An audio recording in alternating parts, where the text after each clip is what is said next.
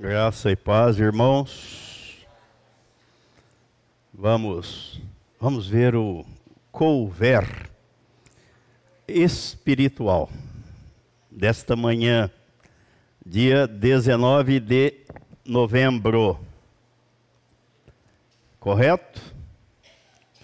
19? Correto. Apocalipse capítulo 11, versículo 19.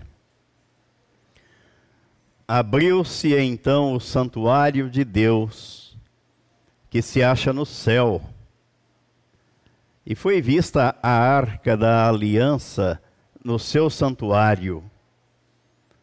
E sobrevieram relâmpagos, vozes, trovões, terremoto, e grande saraivada. Cabe a mim e a você fazermos a reflexão. Quem é você? De onde vem? Onde você estará? No santuário ou no átrio exterior? Você é testemunha fiel da obra consumada por Jesus Cristo ou é amante do mundo?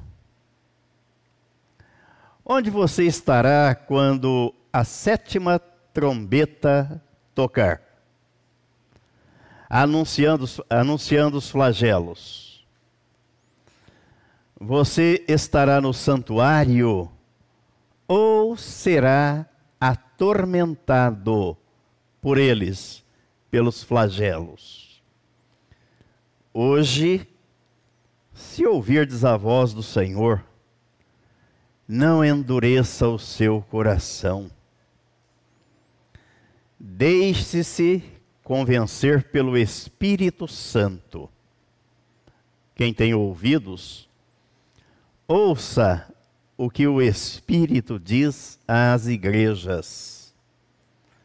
Essa é a mensagem de Apocalipse. Ouça com atenção. Onde você estará? Você participará da ceia das bodas do Cordeiro ou será oferecido como ceia às aves de rapina? Haverá duas ceias uma para os salvos em Cristo e outra para os incrédulos. Ao invés de cearem, serão ceados. Eu quero fazer parte da ceia das bodas do Cordeiro. Amém? E amém. Então vamos prosseguir na nossa reflexão no livro de Apocalipse. A Êxodo. Tá certo. A gente vê de tudo, né? Diz que um dia um pastor chegou na igreja, abriu a Bíblia. Não, primeiro ele disse assim: ele passou uma tarefa para a igreja. Ele falou assim, irmãos, durante a semana, vocês vão ler em casa o capítulo 25 do Evangelho escrito por Lucas. Aí na próxima semana nós vamos conversar sobre o assunto. Tudo bem? Tudo bem. Aí chegou na semana seguinte, o pastor chegou na igreja. Quem leu o capítulo 25 de Lucas, levante a mão. A maioria levantou a mão. Só tem 24 capítulos. Como é que ele pôde ler o capítulo 25? Já pensou? É, mais da metade levantou a mão. Eu li, eu li o capítulo 25, li, mas só tem 24. Como é que você levanta, lê o capítulo 25? É. Aí, ó, Pitota. É. É. É. Tem esse detalhe. Ele disse que ia pregar sobre a mentira. E mandou que lessem o capítulo 25. E na semana seguinte ele perguntou quem leu. Mas a maioria disse que tinha lido. Mas só tem 24. Como é que você leu o capítulo 25? Mas então, oi? Pois é, joio no meio do trigo. Foi Jesus quem contou a parábola, né? E eu gosto tanto daquela do livro de Jó. Os filhos de Jó vieram para adorar o Senhor, para prestar um culto. Quem que estava no meio? Satanás. Veio junto. Conhece o meu servo Jó?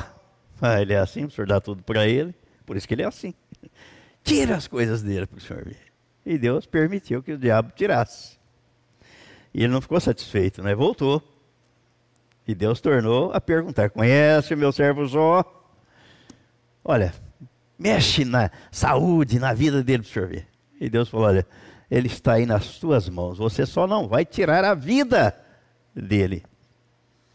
E o diabo encheu Jó de tumores, dos pés à cabeça. Sofrimento de Jó. E ele não blasfemou contra Deus. Então o diabo vem junto. Ele anda ao derredor. Ao derredor. Ele começa em casa. Vai à igreja hoje não, você está cansado. De manhã, né? Na escola. Dorme mais um pouco, descansa mais um pouco. Que isso? Um feriadão desse. Vai passear, que igreja, coisa nenhuma, né? Igreja tem todo dia aí, a semana inteira, o ano inteiro. Vai passear, deixa a igreja para lá à noite.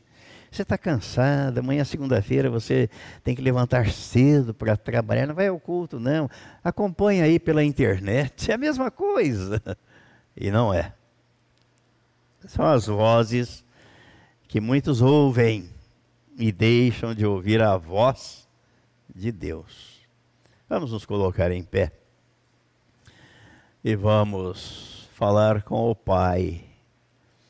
Pai Santo, nós te damos graças pela manhã deste dia, pelo primeiro dia da semana e pela tua graça que nos alcançou e nos permite começarmos a semana descansando para depois trabalhar, debaixo da tua graça e sob a tua proteção.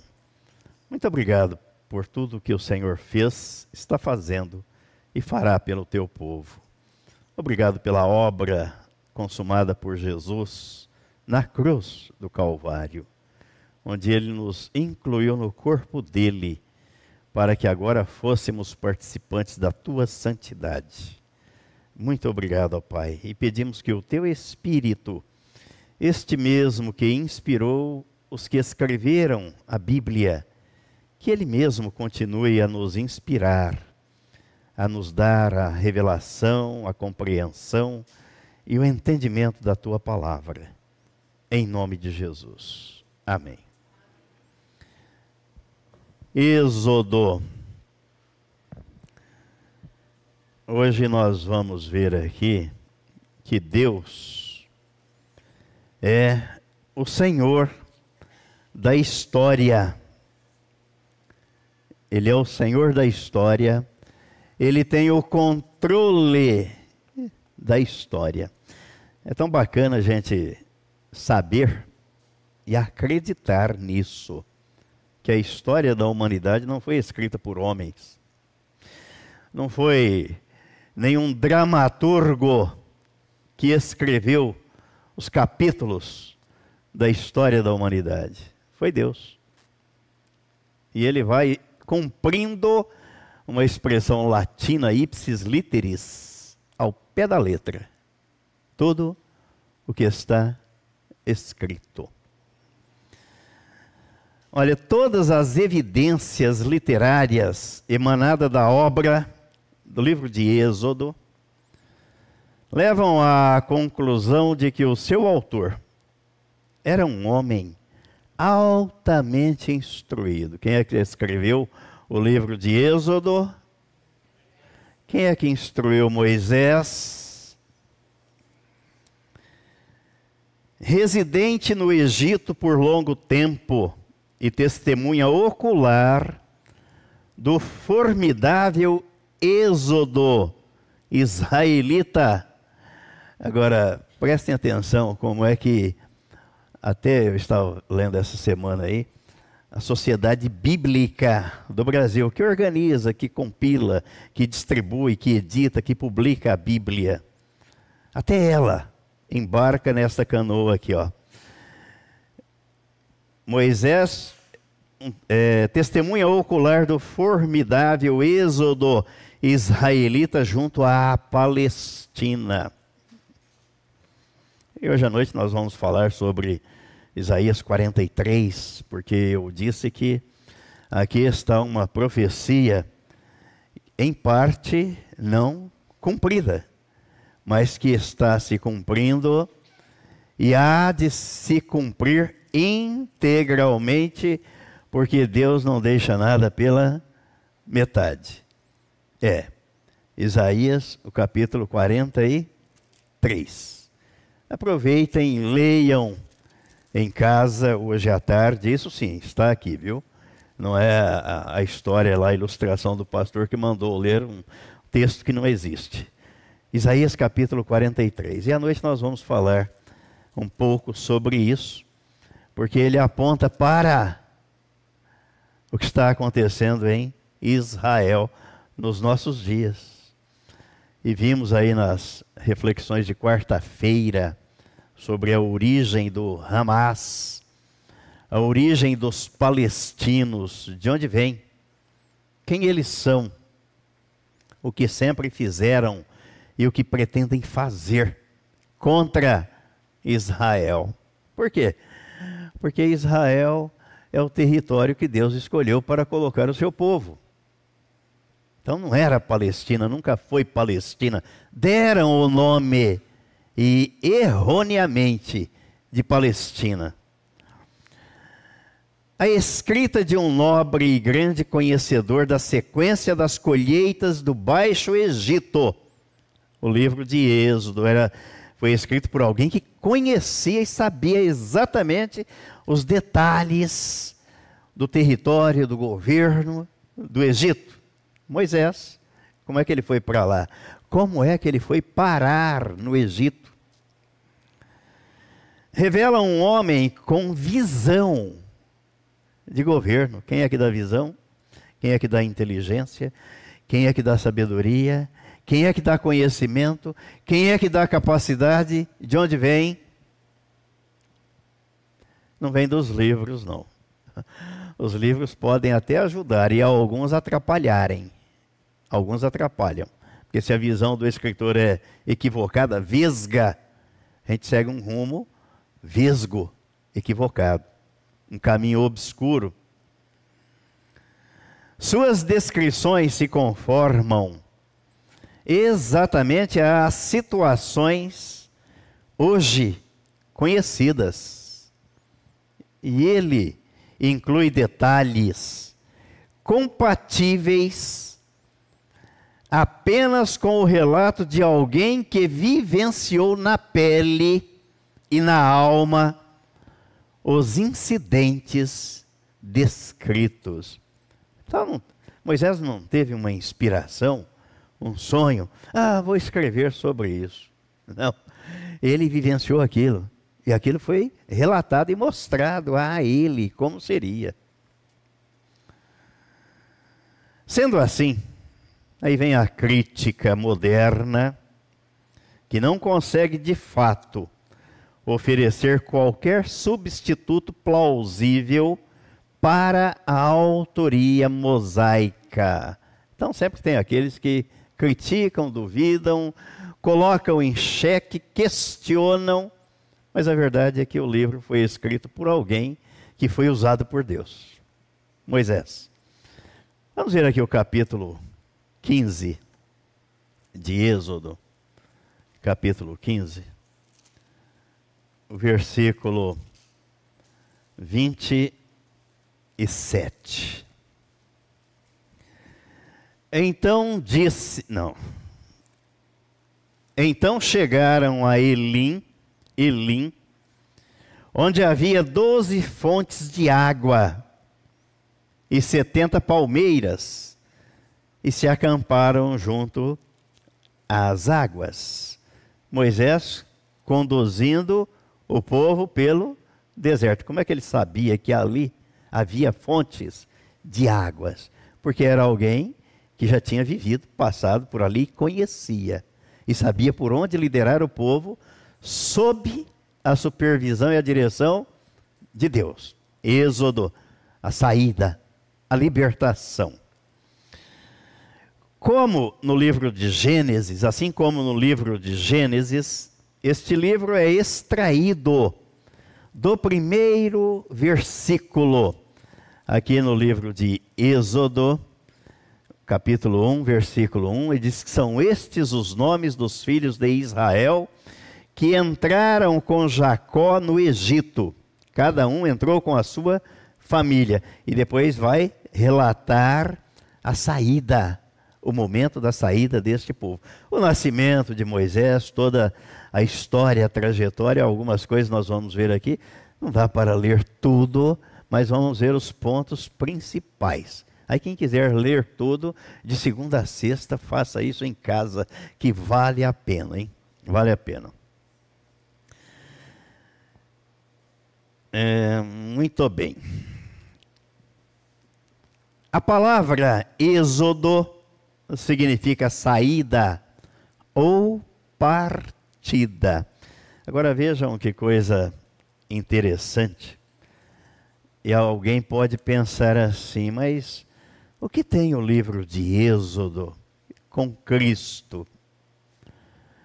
O que tem a libertação do povo do Egito com a nossa libertação através de Cristo?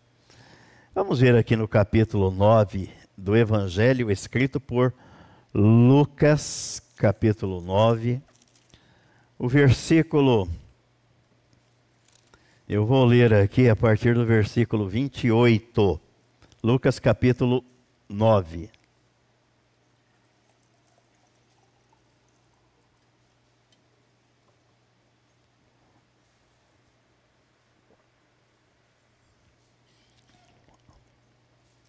Cerca de oito, oito dias depois de proferidas estas palavras, tomando consigo a Pedro, João e Tiago, subiu ao monte com o propósito de orar. E aconteceu que, enquanto ele orava, a aparência do seu rosto se transfigurou, e suas vestes resplandeceram de brancura.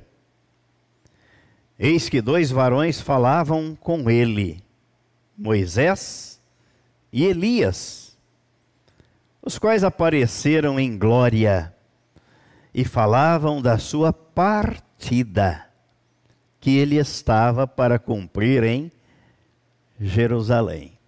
Então, Êxodo é a saída, é a partida lá da antiga aliança do cativeiro do Egito. Aqui estavam Moisés e Elias, a lei e os profetas. E Jesus, a graça. Olha só. A lei, os profetas e a graça. É João capítulo 1. Ele diz que a, a lei foi dada a Moisés, mas a graça e a verdade vieram por meio de Jesus Cristo. Olha, a sua partida, Êxodo, refere-se à obra detentora de Cristo na cruz aponta para a obra de Cristo na cruz. Êxodo. A ressurreição e a ascensão. A tipologia do Êxodo fornece o pano de fundo. Jesus supera Moisés na formação e na chefia do novo Israel. Então, lá na antiga aliança estava o Israel de Deus. Na nova aliança está o novo Israel. Lá na antiga aliança, Moisés liderou o povo, chefiou, conduziu o povo, libertou o povo pela mão poderosa de Deus. Na nova aliança, Jesus é o nosso libertador, que nos conduz em triunfo Jesus. Então, alguém de repente pode ler, mas o que, o que é que tem o livro de Êxodo com a nova aliança. O que é que tem Moisés com Jesus? Eu lembro de eu lembro de uma das das aulas, né, do, do curso de direito, onde o professor tentava mostrar aos alunos e ele usava essa expressão. Era um professor aqui de Franca, já era idoso na época. Então eu acredito que depois de quase 50 anos ele não esteja vivo, penso eu. Mas era muito eloquente, é, vivia realmente aquilo que ele ensinava, né, com, toda, com todo o ardor ali na, na sala de aula. Às vezes coisas que faltam hoje, né? no, nos professores e também nos alunos, que não estão, nem sempre estão dispostos a aprender. Né? Mas ele falava assim: no direito, com toda aquela veemência, não há compartimentos estanques. Lembra das palavras dele? Tudo se interliga. E na Bíblia, não há compartimentos estanques. Tudo se interliga de Gênesis a Apocalipse. Muito bem, prossigamos, prossigamos. Hebreus, capítulo 11. Hebreus, capítulo 11. Vamos ver aqui o versículo 22.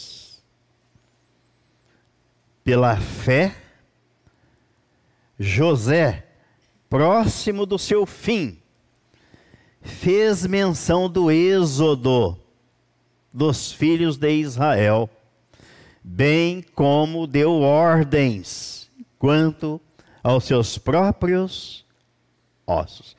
Alguém se lembra qual foi a ordem que José deu? Quem lembra, levanta a mão. Não chuta, não. Ah, ah. Ele disse que era. A dona Berê lembra. Fala, dona Berê. Eu não combinei com ela, não. Fala aí, dona Berê. Não precisa de microfone. Eu reproduzo o que ela vai dizer. Ela é tímida. Isso. Que quando eles saíssem do Egito, nem os ossos dele, José, era para ficar no Egito. Era para que eles levassem. E assim eles fizeram. Eles cumpriram. É, vamos ver lá no livro de, de Gênesis, no capítulo 50. Capítulo 50. Lembram da visão 50 por 20? Capítulo 50. O versículo 24 e 25. Disse José a seus irmãos: Eu morro, porém Deus certamente vos visitará e vos fará subir desta terra para a terra que jurou dar a Abraão, a Isaque e a Jacó. José fez jurar os filhos de Israel, dizendo: Certamente Deus vos visitará e fareis transportar os meus ossos daqui. Morreu José da idade de 110 anos, um pouco mais novo que o Pitota. Embalsamaram-no e o puseram num caixão no Egito. Então ele disse que nem os ossos dele ele queria que ficassem no Egito, porque o Egito aqui representa o lugar da escravidão. E, os, e o povo hebreu foi duramente escravizado. Eu estava lendo aqui os primeiros capítulos de Êxodo. Quanto mais eles, os egípcios escravizavam os hebreus, mais os hebreus prosperavam. Impressionante. Mais nasciam filhos, homens. faraó mandou matar os meninos, mas as parteiras não obedeceram a Faraó, tementes a Deus. E eles prosperaram no Egito. E não saíram de lá com as mãos vazias. Deus não permitiu. Deus já havia dito que eles sairiam de lá com, tudo, com toda a sua riqueza. Vamos ver aqui para frente. Muito bem. Vamos continuar aqui. Assim, o livro de, do Êxodo não fora projetado para ser um segundo livro distinto. Tudo se interliga. Mas sim um relato continuado da narrativa iniciada em Gênesis e completada mediante Levítico, Números e Deuteronômio, o Pentateuco. O tema de Êxodo é a libertação do Egito. Em cumprimento à promessa que Deus havia feito a Abraão. Vamos lá, Gênesis capítulo 15. Gênesis capítulo 15, versículo 13 e o 14. Vou ler o 12 e o 13 a partir do 12. Gênesis capítulo 15. Ao pôr do sol, caiu profundo sono sobre Abrão, e grande pavor, e cerradas trevas o acometeram. Então lhe foi dito: Olha, Deus veio tratar com ele aqui, né? Veio falar com ele aqui. Então, colocou nele um sono profundo. Agora ouça, preste atenção no que eu vou lhe dizer, Abraão. Sabe, versículo 13, com certeza, sabe com certeza que a tua posteridade será peregrina em terra alheia e será reduzida à escravidão e será afligida por quatrocentos anos. Mas também eu julgarei a gente a que tem de sujeitar-se, e depois sairão com grandes riquezas. Dá para imaginar isso? Quer dizer, a direção, o controle da vida, da história, está nas mãos de Deus. Antes que Abraão é, atingisse, alcançasse, obtivesse a promessa do filho Isaac, Deus já estava dizendo a ele: Olha, antes mesmo disso, você não está vendo nada, por isso que é pela fé. Vou cumprir a promessa. Na, é, na tua descendência, vou abençoar todas as famílias da terra. E da linhagem de Abraão vem Jesus, a bênção para o mundo, a vida eterna. Antes disso tudo acontecer, olha, a sua geração será peregrina, será escravizada, por 400 anos. Mas depois de tudo isso, eu julgarei, Deus é o juiz, o reto juiz, a gente que tem de, a que, a que tem de sujeitar-se, quer dizer, aqueles que vão escravizar a sua geração. Eu vou julgar e vocês vão sair de lá com grandes riquezas, não com as mãos limpas. Quem é que poderia prever, predizer e fazer acontecer exatamente como foi dito? Só Deus pode fazer isso. Só Ele. O livro registra o nascimento da nação de Israel. É um projeto de Deus. Por que, que o mundo odeia Israel? Porque o mundo odeia Deus, odeia Jesus, odeia a igreja, odeia os cristãos. Só por isso. Tem outra explicação? Não. O mundo odeia, porque o mundo jaz no maligno.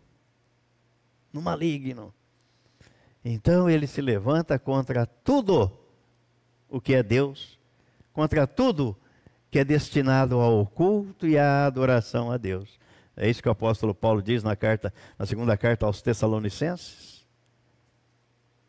Satanás, o homem da iniquidade, o espírito do anticristo, diz o apóstolo Paulo, já opera. Está aguardando o que? Que a igreja seja retirada, porque a igreja atrapalha os planos do comunismo, do anticristo. A igreja atrapalha.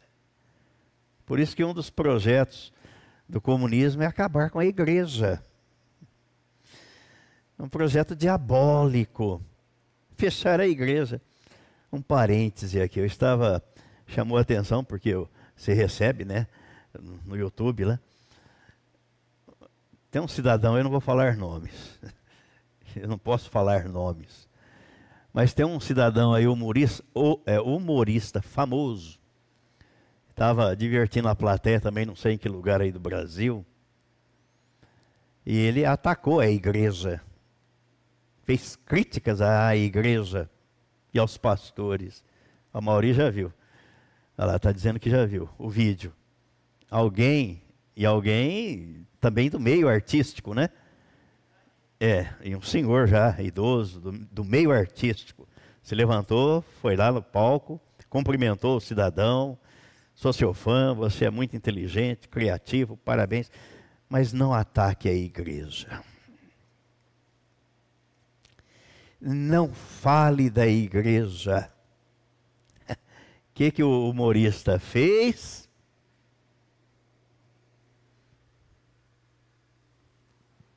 No meio da plateia lá, hein? o público que ele estava divertindo. Mas essa é obra maligna, não é obra do Espírito Santo.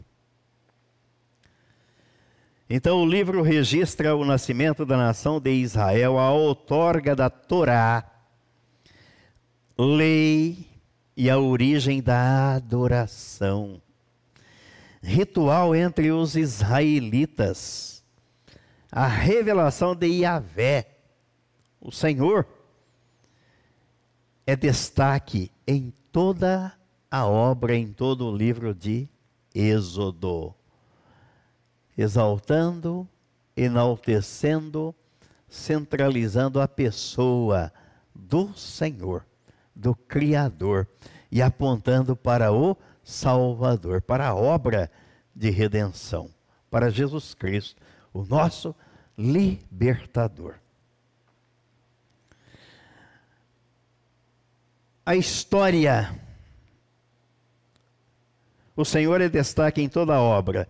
Deus é quem controla a história. Está nas mãos dele. Já pensou se estivesse na mão do homem? Estaríamos perdidos. Ou na mão do diabo, então? Ele é o Criador, o Senhor é o Criador, então ele tem o controle. E Jesus disse que tem as chaves do quê? Da morte e do inferno. As chaves estão nas mãos de Jesus. Não está nas mãos do homem nem do diabo.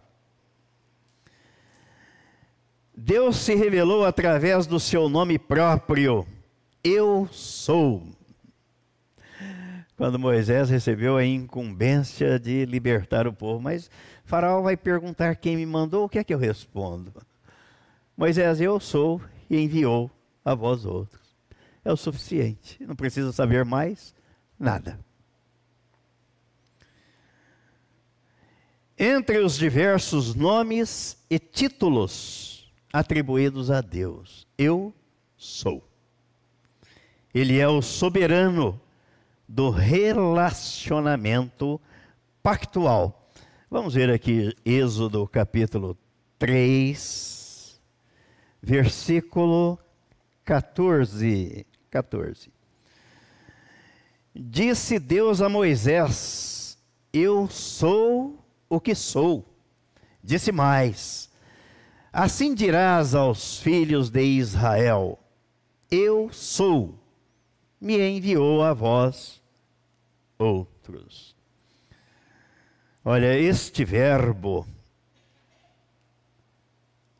numa forma que produz o passado, presente e futuro ao mesmo tempo, dá o nome transliterado de Yahvé Jeová, que indica a natureza eterna e imutável de Deus.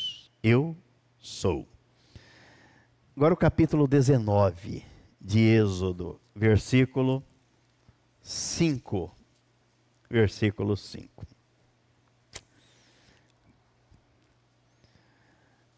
Agora, pois, se diligentemente ouvires, ouvirdes a minha voz e guardardes a minha aliança, então sereis a minha propriedade peculiar dentre todos os povos, porque toda a terra é minha. Vós me sereis reino de sacerdotes e nação santa. São estas as palavras que falarás aos filhos de Israel. Dá para lembrar de algum texto do Novo Testamento que se reporta ao que está escrito aqui?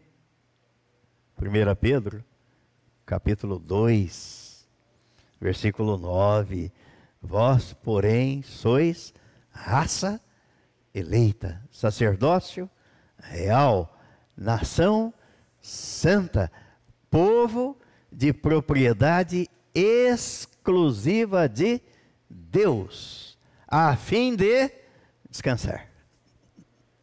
Agora sou propriedade exclusiva de Deus. Ah, minha alma, fazer igual aquele fazendeiro rico que Jesus contou, né? Come, bebe, descansa, regala-te. O mundo está caminhando para o inferno, mas não tem problema não. Você é propriedade exclusiva de Deus. Não é para isso. Ele diz, a fim de proclamardes as virtudes daquele que vos chamou das trevas para a sua maravilhosa luz. E o que, que ele diz no versículo 10? Vós sim, que antes não ereis povo, mas agora sois povo de Deus, que não tinhais alcançado misericórdia, mas agora alcançastes misericórdia. É assim que o cristão deve ver e viver. É assim. Porque ele foi chamado para isso, ele foi libertado para isso, não para ficar de braços cruzados ou criticando ou procurando defeito, pelo em ovo ou chifre em cabeça de mula. Mas é para proclamar as virtudes daquele que o tirou das trevas.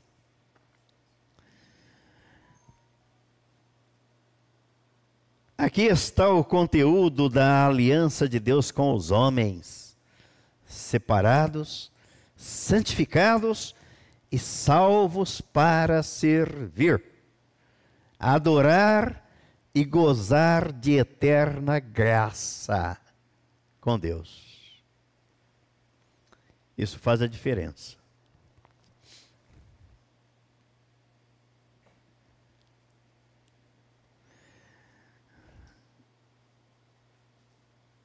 Ele é o redentor fiel. Fiel. Capítulo 6 aí de Êxodo capítulo 6, versículo 6. 6, 6.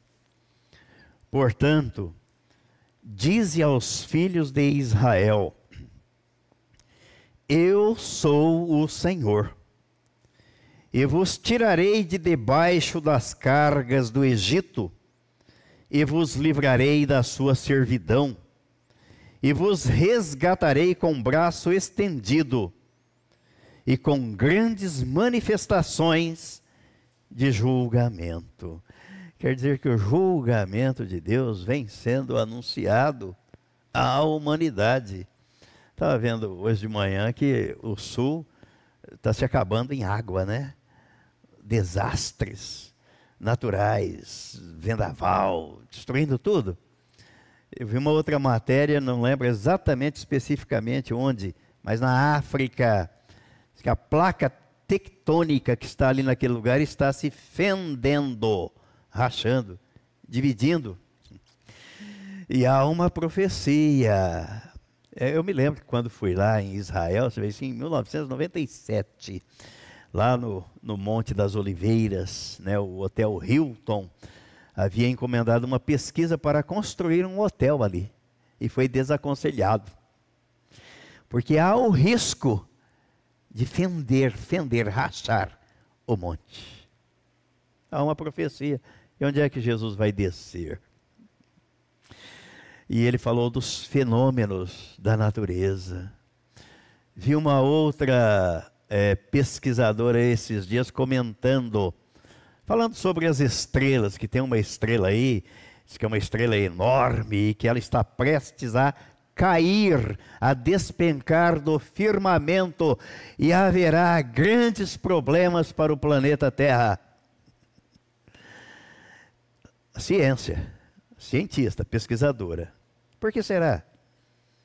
Será que essas coisas realmente estão acontecendo e vão se intensificar cada vez mais? Sim, porque Jesus disse que será assim: as estrelas cairão do firmamento, o sol escurecerá, a lua não dará a sua claridade, os poderes do, do céu serão abalados.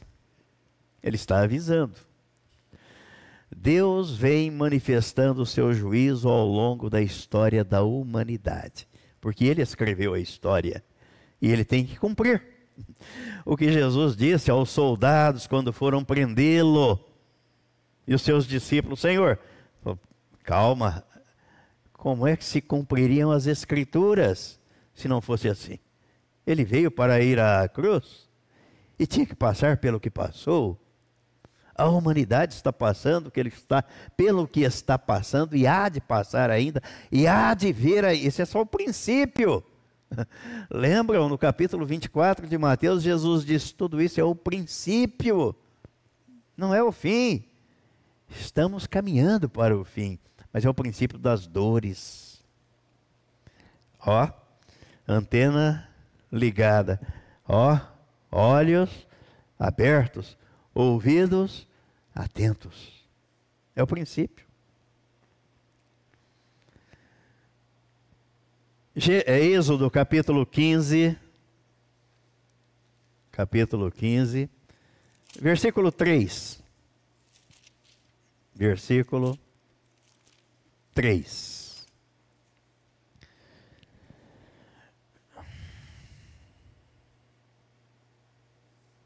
Três não, treze. Treze. Com a tua beneficência, guiaste o povo que salvaste, com a tua força, o levaste à habitação da tua santidade. Então o povo não saiu do cativeiro do Egito porque venceu a guerra contra Faraó e nem lutou contra Faraó o povo saiu pela mão poderosa de Deus. Assim como o apóstolo Paulo, escrevendo aos Colossenses, Colossenses, no capítulo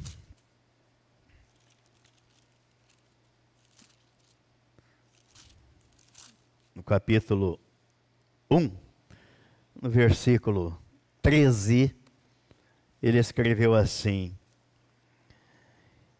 Ele nos libertou do império das trevas e nos transportou para o reino do Filho do seu amor, no qual temos a redenção, a remissão dos pecados.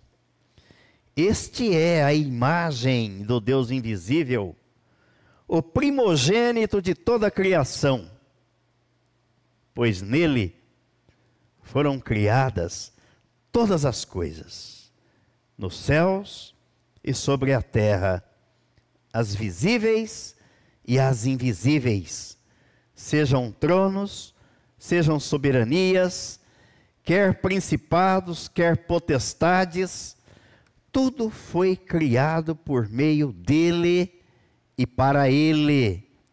Ele é antes de todas as coisas, nele tudo subsiste. Ele é a cabeça do corpo da igreja. Ele é o princípio, o primogênito de entre os mortos, para em todas as coisas ter a primazia. Porque foi da vontade, do agrado de Deus, que nele residisse toda a plenitude, e que, havendo feito a paz pelo sangue da sua cruz, sangue derramado na cruz, por meio dele, reconciliasse consigo mesmo todas as coisas, quer sobre a terra, quer nos céus. Completo, pacote completo. Deus não deixou nada para trás. Enviou Jesus e falou: tudo que a humanidade precisa está aqui. No meu filho. Creia, se renda, se entregue e descanse, confie. Aí olhamos pelo retrovisor da história. Por que, que eu devo confiar, me entregar, me render e descansar?